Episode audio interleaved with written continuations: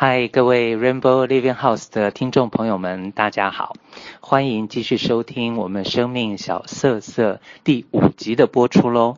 那当然，今天我们录制的现场还是在武汉。那今天的来宾是谁呢？呃，是昨天在一个讲座当，哎啊，应该说前天在一个讲座当中认识的一位老师哦。那他究竟是谁呢？我就直接请今天的来宾先跟大家打个招呼啊，然后再做一点简短的自我介绍。好，各位好啊，呃，我是李春健，来自北京，呃，是一名心理咨询师，也专门做同志人群的心理咨询，蛮长时间的，所以这次呃很高兴来啊，做这次的一个节目录制。分享一些我个人的一些经验，跟大家，谢谢。好，那方便啊、呃，应该说我们是生命故事分享嘛，所以我就会一开始就还是会想先问说，方便知道一下你的年龄吗？哇，嗯，我我我倒还从来没有避讳这个问题。嗯、uh-huh. 呃，我是七九年，所以今年三十九岁，嗯，快四十了。OK，嗯，这个。即将步入这个不惑之年，那当然，那当然就是我会很习惯的去先问说，如果你自己回头看你这将近四十年的人生，你会怎么去描述或是怎么形容你过往的这将近四十年的人生呢？在跟您谈。今天约见的之前前一晚，我一直在做这个回顾。啊，真的吗？我不知道，好像好像一本书吧。嗯。有太多太多故事了。嗯嗯。所以，我觉得人年龄大的一个好处是，慢慢会很快容易忘记，然后很忘记很多好的，忘记很多不好的，然后每一天好像 都是新的一天，你不知道明天会发生什么。所以，真的让我回顾过往的话，嗯，我不知道，我还蛮害怕的，因为还蛮多心酸的故事。昨天跟朋友聊了一夜，来聊到凌晨两点，然后我们一直强忍着泪水，因为大家想我们不能啊，二零一七年好好难的一年过，嗯嗯，我们相信的事情，但。慢慢慢慢，话题永远在往要落泪的事情上面跑，所以我想，二零一八年应该开一个好的开端，不能再看过去，我们要看看未来，看现在。嗯，好哦。那刚刚是说你回顾自己过往的人生嘛？那如果说提到你这个人的话，你可以分享一下，譬如说你周周遭的，不管是同事啊、朋友啊，他们都。怎么形容你？他们都会怎么描述你这个人呢？嗯，蛮妙的一个事情，我我是觉得好像还蛮尴尬的。我自己来说出这句话。我之前在服务的一个呃志愿组织里面做心理咨询，然后呃建起心理咨询的小组，所以我会带一些呃心理小组和一对一的智商，然后。嗯，我不知道您对心理咨商会不会有了解？嗯，所以我们的界限是需要会非常好的一个分明。嗯，所以我在那边不可以乱勾搭人，因为不知道谁会有需要，谁会有需要帮助，而那个双重关系会打破这种。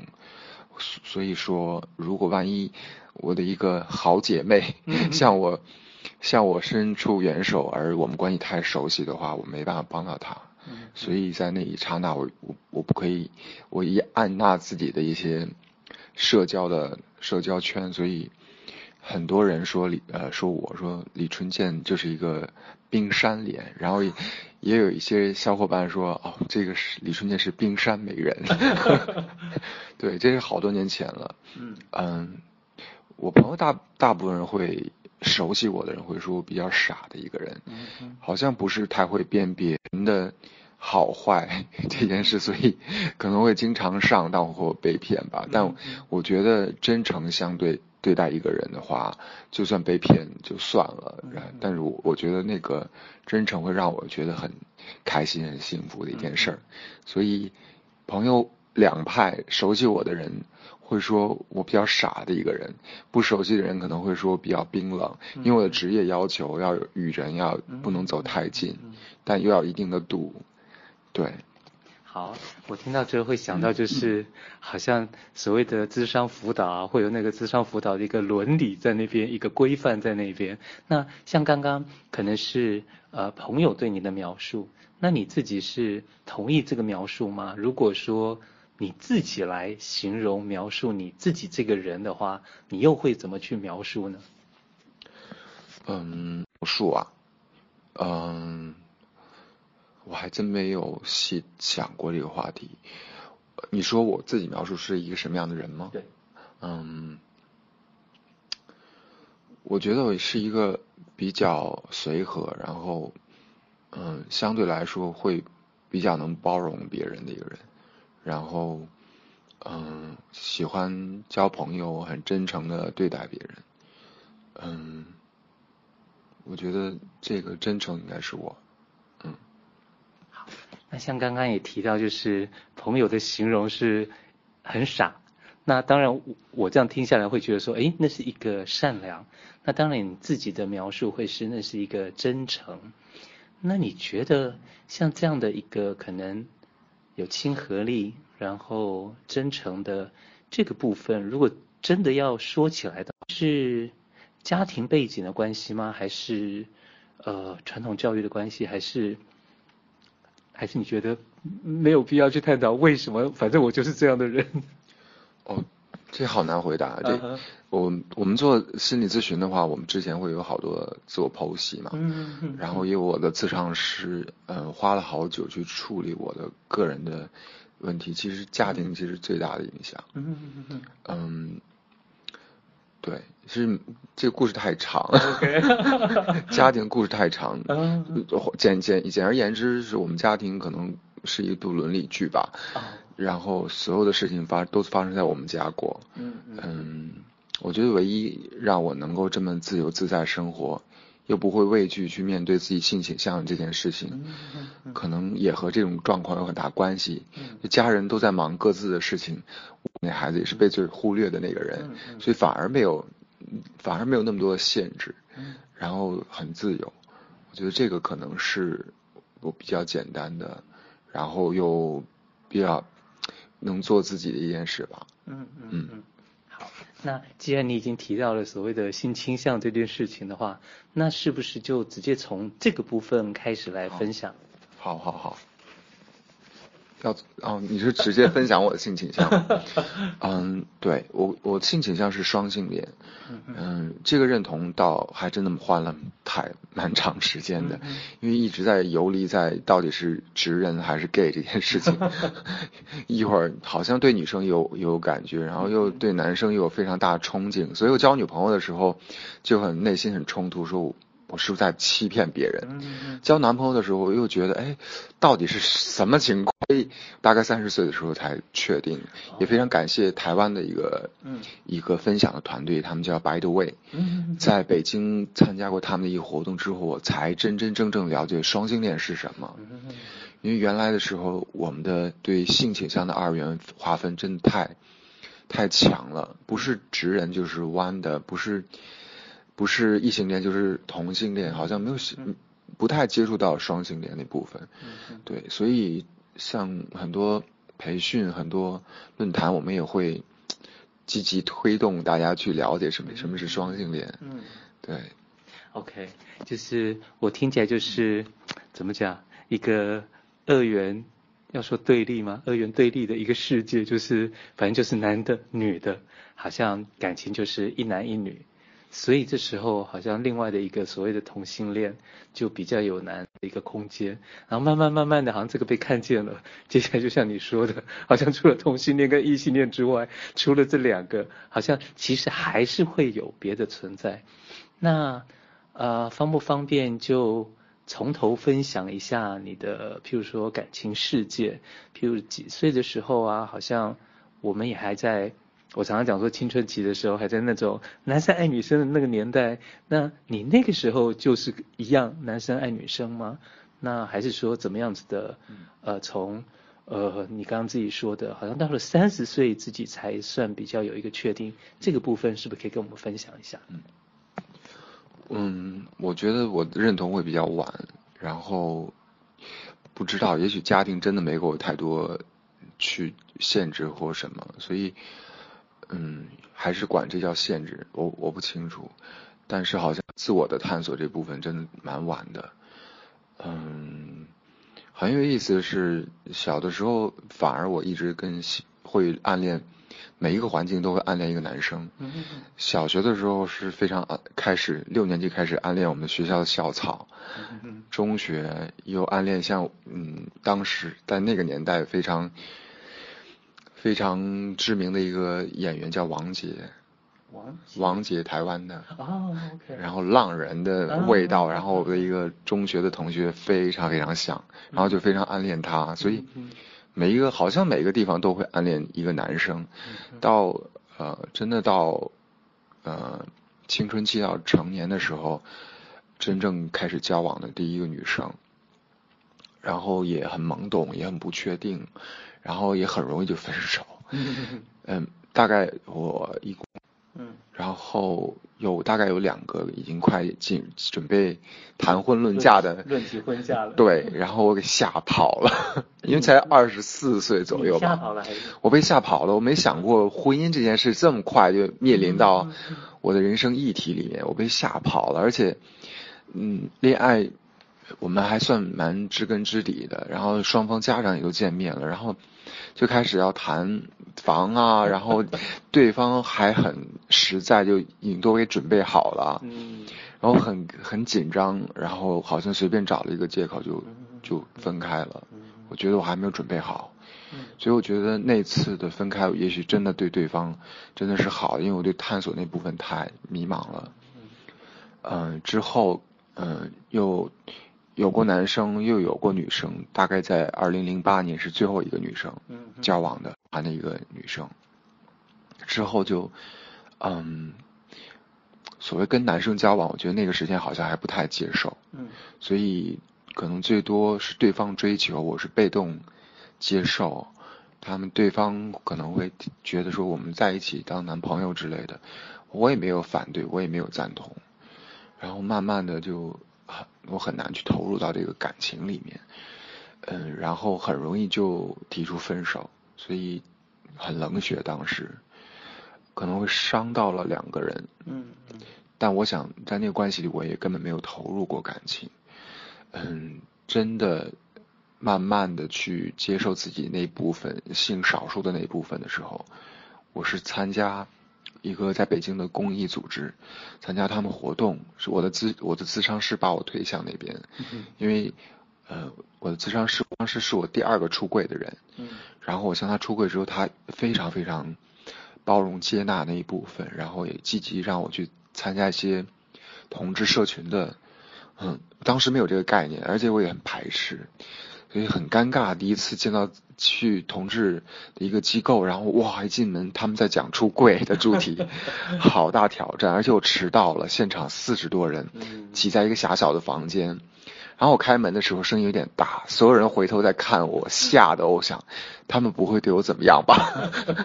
对，就很恐同的想法。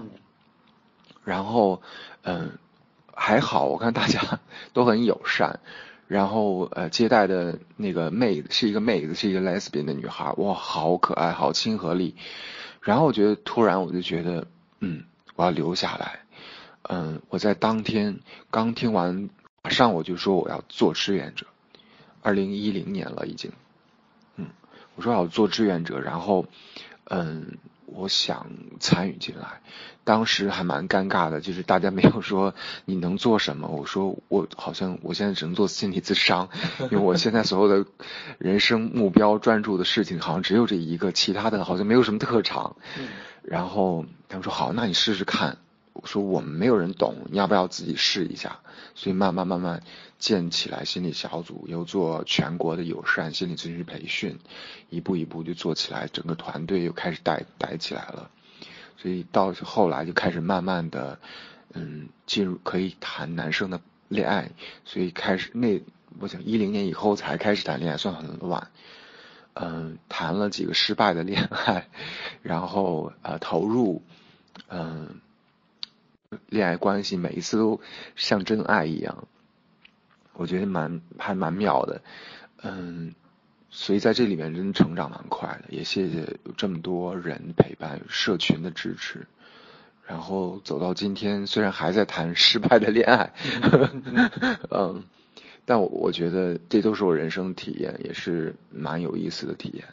嗯，我我一下会不晓得到底该该从哪边问起。我的意思是说，好像有两三有两三条线都要问，但是嗯，我还是先从时间早的开始问好了。就是因为像你说，你可能初中呃小学、初中呃中学，然后都会有暗恋的对象，那个暗恋的对象是男生。但是你好像谈恋爱的又是女生，那这个部分的话，你会对自己那个暗恋男一些疑惑吗？那甚至于说，好像你会的只有心理咨商，那你当初会去读心理咨商辅导这个部分，会和我刚刚问的这个有关系吗？嗯，嗯，喜欢男生，我不知道对那个喜欢叫什么，我从来也没有好。好奇性倾向这件事，因为在呃九几年那个时候，好像这个话题没有被谈及过，没有任何网络新闻可以了解到性少数，所以昨天夜里谈的那朋友说，他十五岁就可以上上网去看，在国内很有名的叫爱白网，爱情白皮书那个爱白网，那个爱白网。最早没有，刚开始网站他们就建立，一直到现在有同志问答，有所有正确的信息。那我那个年代没有这些信息，所以也不懂，对，没有，只是不懂。但是旁边会有人说喜欢女生，我也没有觉得我喜欢男生不对，嗯，然后我也没有觉得这样怎么样。但我觉得那那个爱情真的爱得好，很深很深。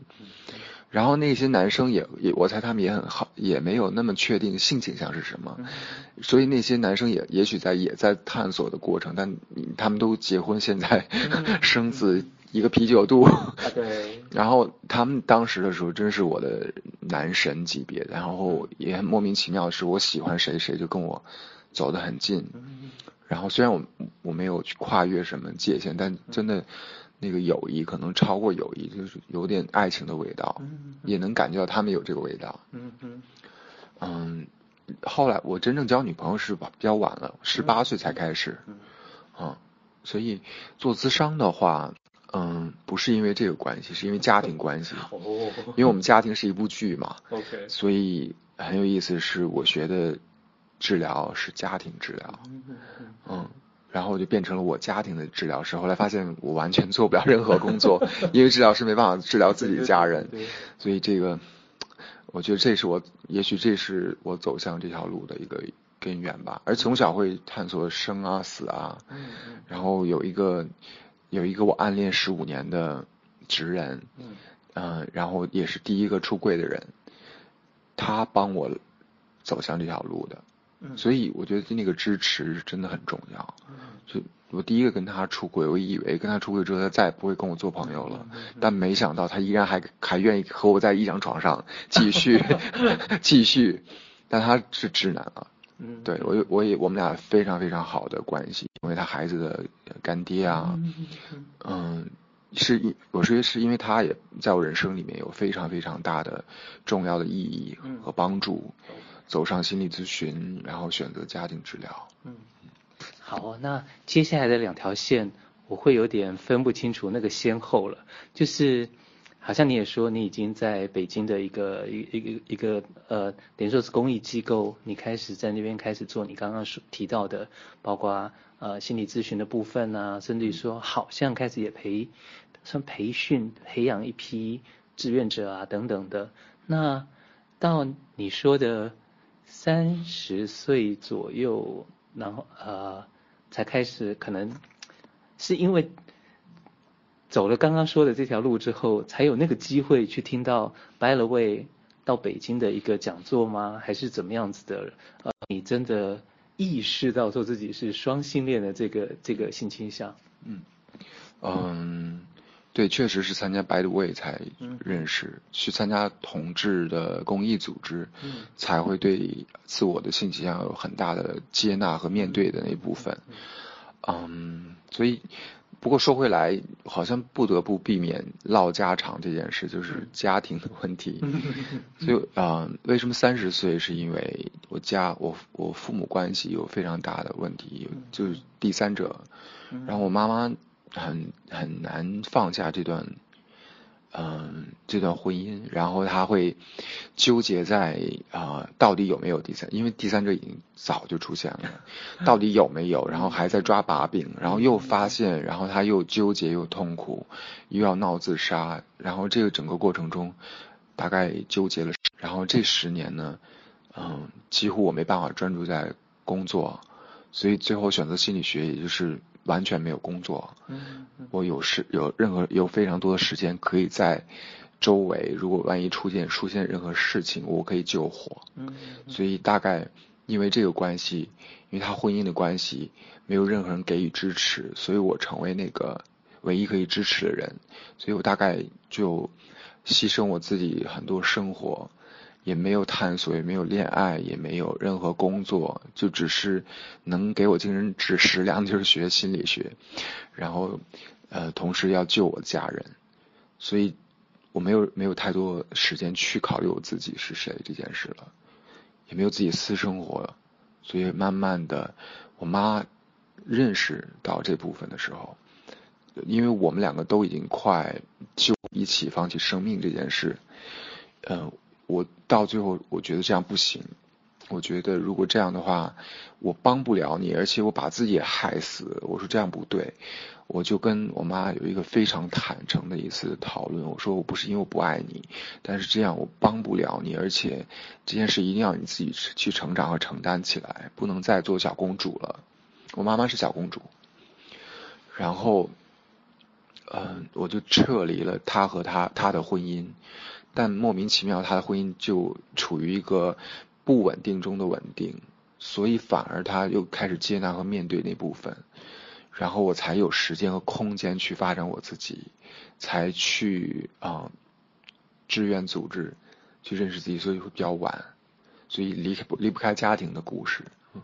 OK，好，我听到的会是让我想到了有排列当中提到的那个爱的序位啊，就是好像嗯。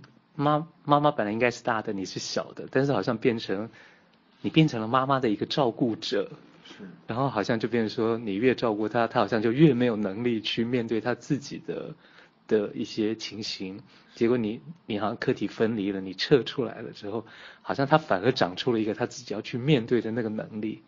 那我也会蛮好奇，就是心理咨商的部分可以。嗯，我不知道这算不算生命故事的部分，就是，呃，你后来有怎么样的发展一个就专门好像针对，因为我听你的故事会感觉，虽然你不是因为自己的原来的性倾向的关系去，当然是因为那个家庭的关系，好像走进了这个心理智商的这个世界。那总的说起来，也是因为自己有需要，然后可能也会考虑到，也会有同样的需要。那方便聊一下你怎么样子的去让自己好像你会的这个心理智商，当然你可能会觉得好像你只会这个，但是我们其他人看是哇会这个不得了，那你怎么样的去好像呃给出去你的这个能力，让更多的人得到一些帮助，这方面是方便分享的吗？嗯，您说我怎么培养出智商的这个经验的吗？嗯嗯嗯嗯，我这个。还蛮大的经历，大概是我有工作有十年，然后嗯，其实最初的时候是非常被打压的，没有工作，你要花很多的钱去学心理这件事，然后同时所谓的照顾家人是不会被看到的，这点，嗯，大家都觉得是你是我们有一样词叫啃老族，嗯。然后我被冠名啃老族，因为我已经工作。又停工，然后又又去学进修心理学，又去研究所，嗯、所以嗯、呃，我被我我有一个哥哥，嗯、我被哥哥的的家人一直在拖，就很看不起，嗯、然后我的家人也看不起，说因为因为我们的年龄可能差距比较大，哥比我大五岁，我堂姐比我大十岁，堂姐和我们从小一长大，所以蛮有意思的是，当我去学心理学的时候，他们他们跟我的谈话都带着一种啊那个味道。让我始终难忘，让我我不知道我是怎么能坚持下来的。既然说，呃，我记得最印象最深的是我姐跟我说：“哎呀，你还学心理学，你要做心理咨询呢？那你先跟我聊一下，你跟我聊一下，我看一下你可不可以，你才去再做别人的工作。”所以里面透着好，把我当小孩，或或者是看不起，或者是那个味道，其实蛮心酸的。所以，也许有很多这些孕育和成长，这些阻力，让我让我觉得还蛮坚持我想做的一件事儿。然后，而且在这里面蛮妙的一件事，你去研究哲学、研究生命，其实是挺疗愈的一件事。就是生命你都去了解，嗯，去接纳、去探索，那生活的周遭。又有什么能放不下的呢？然后，我觉得学习的过程可能也自然的就会疗愈，因为在当初没有想过通过一种方式去寻找心理咨商师，在那个年代可能还没有。我真的学大学学心理，然后研究生学心理。嗯，零七零八年的时候，在国内。刚好赶上汶川地震，心理学才开始被广众接纳。那在那个之前，没有人去了解说怎么会去找心理咨询师去聊，我又没有精神疾病，大家的一些错误的观念嘛。然后，嗯，怎么去？我不知道怎么回答您的这有点大 这句这个问题啊。嗯，所以慢慢摸爬摸爬滚打。就是慢慢就找到一个窍门，学习了各种流派、各种技法，花了很多钱，几乎把我之前存款全部花光，又跟家里面要了好多，所以才走到今天吧。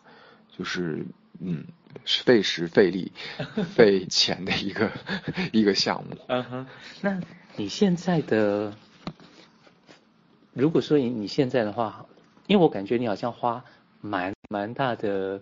比例在社群当中去做服务，但是我会不知道，呃，这要怎么讲？你的现实生活跟跟要养活你自己的，跟你在社群当中这么多的付出，你怎么去拿捏那个平衡？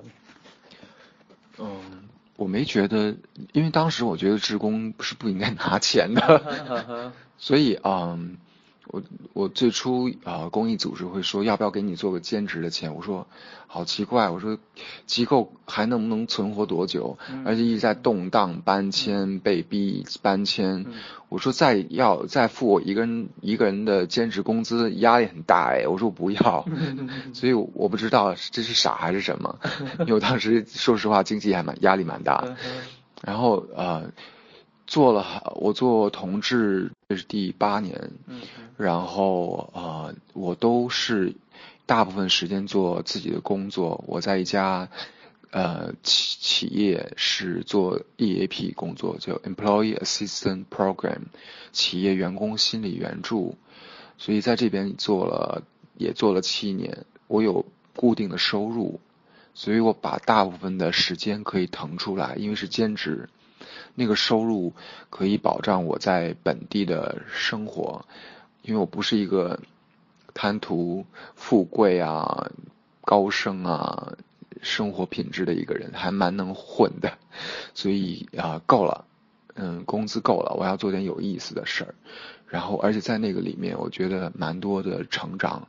说实话，我没有觉得为别人，我觉得是我在为自己。我觉得让我的生活变得非常丰富，而在这个讲课，因为一直在讲课，讲课能力就慢慢提升，以前不敢，所以要做培训啊，又要做管理啊，到最后要成立公司啊，被逼着走到那一步，又没有压力，因为啊，我不是为了挣钱，所以 能了解就是不是挣钱这件事就能让人多开心啊，没有任何压力哎，然后我是不是开始变？拽那个台湾腔儿，我台湾朋友说，你你跟我好好说话，我说我在跟你们贴近，我是故意用一些台湾腔，他说他们说你这根本不是台湾腔，很怪，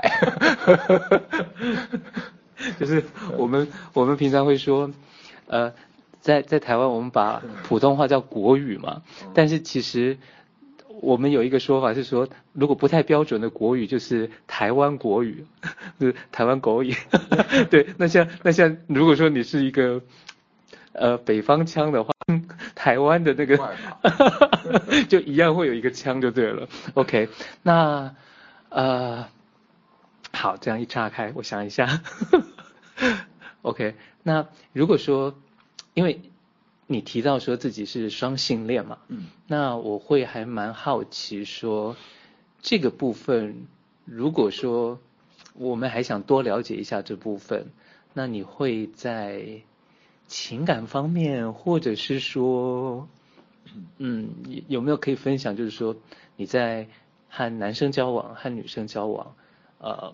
情感方面啊，等等的，到底你自己的感受上是有一些什么样的不同吗？嗯，哇，这个我在认同的过程里面去交往男生和女生的时候，就真的很难去体验沉浸在当下。嗯，就呃和女看到帅哥 在对面，我一直在瞄，然后女生我的那个最后一个女朋友在靠靠着我的肩，嗯、然后我还看着对面的一个男生，我自己都觉得这个。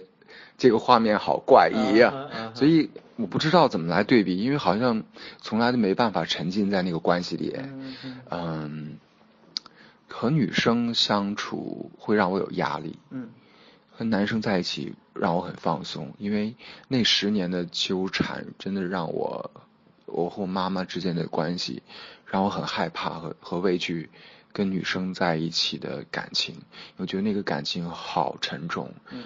好像稍微有一点关系的纽带和纠结纠缠的时候，我觉得我就想跑。嗯，不是不爱女生，我还蛮爱女生的。嗯嗯、但相对跟男生在一起，我觉得这是也许是命运，就是这么放松，怎么纠缠，怎么胁迫，好像都没有让我觉得和女生那样有那么大的负担的味道。嗯嗯、所以我觉得我可能不算一个比较典型双性恋的故事，但是。我对于男生女生的区别又受，呃家庭环境的一些影响，没办法让我去很自由的在一个环境里面，放开所有心结去爱，平平等的角度去尝试不同的爱。嗯，但我觉得也没必要去探索为什么要要去尝试，因为我们不是科学研究，我就随着自己的感觉，我觉得也没必要非得要去化解一些心结，除非那个心结对你现在很很强的影响。所以我就跟女生的相处没有问题，所以我还继续爱男生就好了。我也嗯，我也没有任何压力，跟所有家人、我单位同事、朋友全部都出轨。嗯，我我。面临所有的这些压力问题、婚姻问题，因为在内地你应该有了解，就是内地对于婚姻这件事情，同志进入婚姻这件事情催婚非常非常非常严重嘛。对，对我来说还蛮幸福的，因为爸妈的婚姻不幸，没有人催我哎。不知道是，也许从这个角度里面，我还蛮获益，蛮幸运的吧。嗯嗯嗯。我不知道没有，是不是有点跑题啊？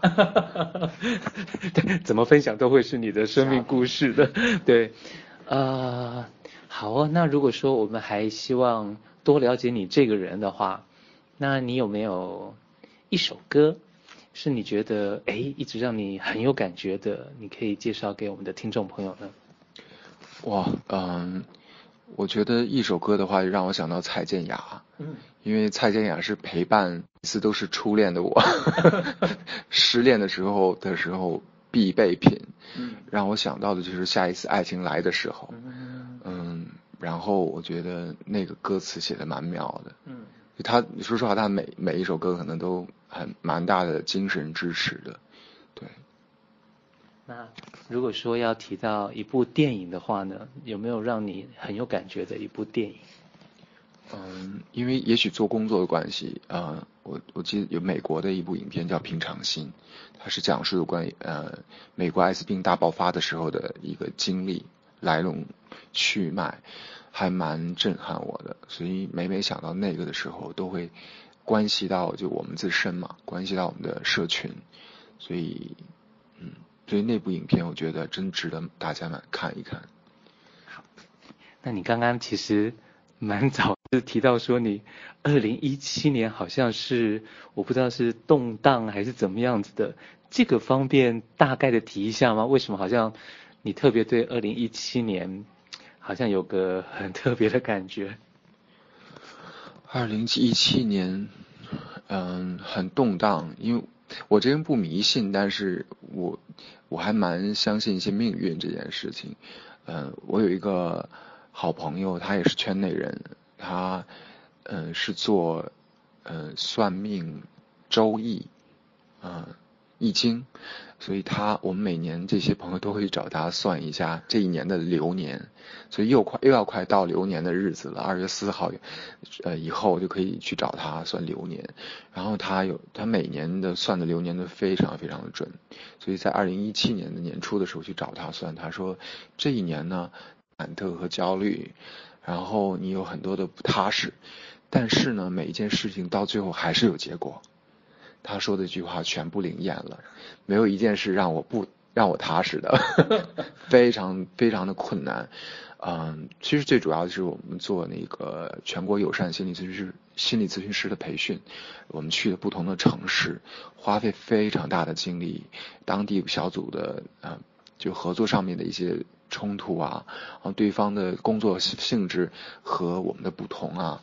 然后哇，我费尽我所有的能量，我说一定要把促成这件事，然后一定促成在一些嗯比较困难的地区，西部地区，在乌鲁木齐，我应该我连自尊这件事是什么管他呢？不要了。所以嗯，我觉得这一年我们一下做了五五个城市，嗯，真的耗费蛮大精力的，嗯。虽然也都做完了，虽然也蛮成功的，也很开心，但觉得哇，这一年怎么这么不踏实？什么事情都在那边浮着。然后，二零一七年最大的动荡可能是指这个，没有没有一件事情是让你放心，可以机构也不确定，又没有资质资助，然后可能明年可能明天就要倒了，我们的房租没有了怎么办？然后说好，我们放平心态。能做一个做一个，能帮一个人帮一个人，我们就有存在的意义。然后哦，怎么还没死？走到今天哦，好像还可以再撑一年呢。嗯、对我说好，没关系，就平常心来对待。嗯，就不要太大的期待和计划和目标，能做多少做多少。所以二零一七年也动荡。也想快，然后我们也希望在新的一年会不会有一些新的改善。我觉得我的生命可能在跟整个公益活动这些公益组织挂钩太紧密了，会不会太无聊？说这些，我 我还我还是想问说，我们呃这一集播出的时候会是在一月中，那有没有什么是刚刚好那个时候会在哪里也会有你刚刚提到的一些培训活动吗？哦，一月中。一月中之后的话，哇！一月我们有计划，今年想做，因为我们做了好这么多场的那个友善咨询师培训，我们在计划要不要召集大家做一个小的论坛，分享一些各地工作者的这些培训过的人的一些经验，因为我们还不想放下他们，想拉着更多的人能够更深入的加入到同志人群的这个友善咨询的团队，因为在国内，呃，扭转治疗啊这些错误的理念呢。非常非常强做这一块，但是发现我周围好多人都去参加扭转治疗，呃，改变性倾向这件事，我觉得太可怕了。他们在被骗却不知其中。我说不行，我们真的要去普及普普罗大众，特别是心理学、医学、精神学，还有大学的心理意识、大学心理老师。他们要最了解这个，否则我们后面这些人他们该怎么过日子啊？太可怕了！我不想我的经历再发生在更多人身上。就是我们那个时候没有任何求助，没有不懂，然后也不知道对错，都是自学成才。我不希我希望有更多人可以找到合适的方式。所以二零一八年我们计划可能稍微晚一点，四月左右我们想做论坛。然后还会去几个不同的城市再做培训，嗯，呃，一八年初的计划是这样。嗯，好，那如果不要无聊的话，那我方便知道你现在是单身还是有伴侣的情况吗？嗯，对，我很不幸是我又步入了单身了，又又失恋了。那那我的节目啊，就是快结束之前，然后我都会问说，那你会，呃呃，因为你是双性恋，所以我会更好奇。那你会给自己设定一个接下来你想找一个男朋友还是女朋友吗？那你会想要，如果如果各这样子描述的话，如果是男朋友，你会找，希望可以找到怎么样子的男朋友？你会怎么去描述？那女朋友的话，我嗯，好像不太会选择女朋友。嗯，嗯。然后。嗯，我们参加培训的时候，有一个朋友说，跨性别的朋友说，嗯，那双性恋有没有可能跨考虑跨性别？也是分男生女生啊。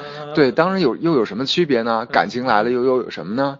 对，所以我觉得，嗯，感觉感情永远是第一位。对于我来说，男生，我这么多经验，我觉得需要考虑。嗯，一个稳定的关系真的需要一个足够成熟成熟的人，他能够独立，能够照顾好自己，能够做好的足够好的两个人的之间的界限，然后这个是还蛮重要的，发展这个关系。我将来我的喜欢的男生可能期待一个相对比较独立，然后两个人之间的相处又非常的尊彼此的尊重平等，然后有足够好的一个。距离又足够好的亲近，是不是有点太复杂了？对，相对成熟吧，嗯，成熟一点的，就因为我们已经过了那个恋爱的那个年代，虽然每一次还是初恋的味道，但对，但还是成熟一点的人会更好。嗯，嗯好，时间很快的就嗯要接近尾声了，那在最后最后的话，有没有一段话？是你可以送给我们的听众朋友当做祝福的呢？嗯，好，我我微信有一句啊、呃，那个个人的签名留言，然后我觉得那句话一直支撑着我，那句话还蛮有哲理的，叫人，嗯、呃，认识自己是智慧的开端，恐惧的终点，可以送给大家。哇哦，很有深度。我要再慢慢消化一下，那我们就要在春建的祝福声当中跟听众朋友们说拜拜喽。好，谢谢各位，听我啰嗦。好，拜拜。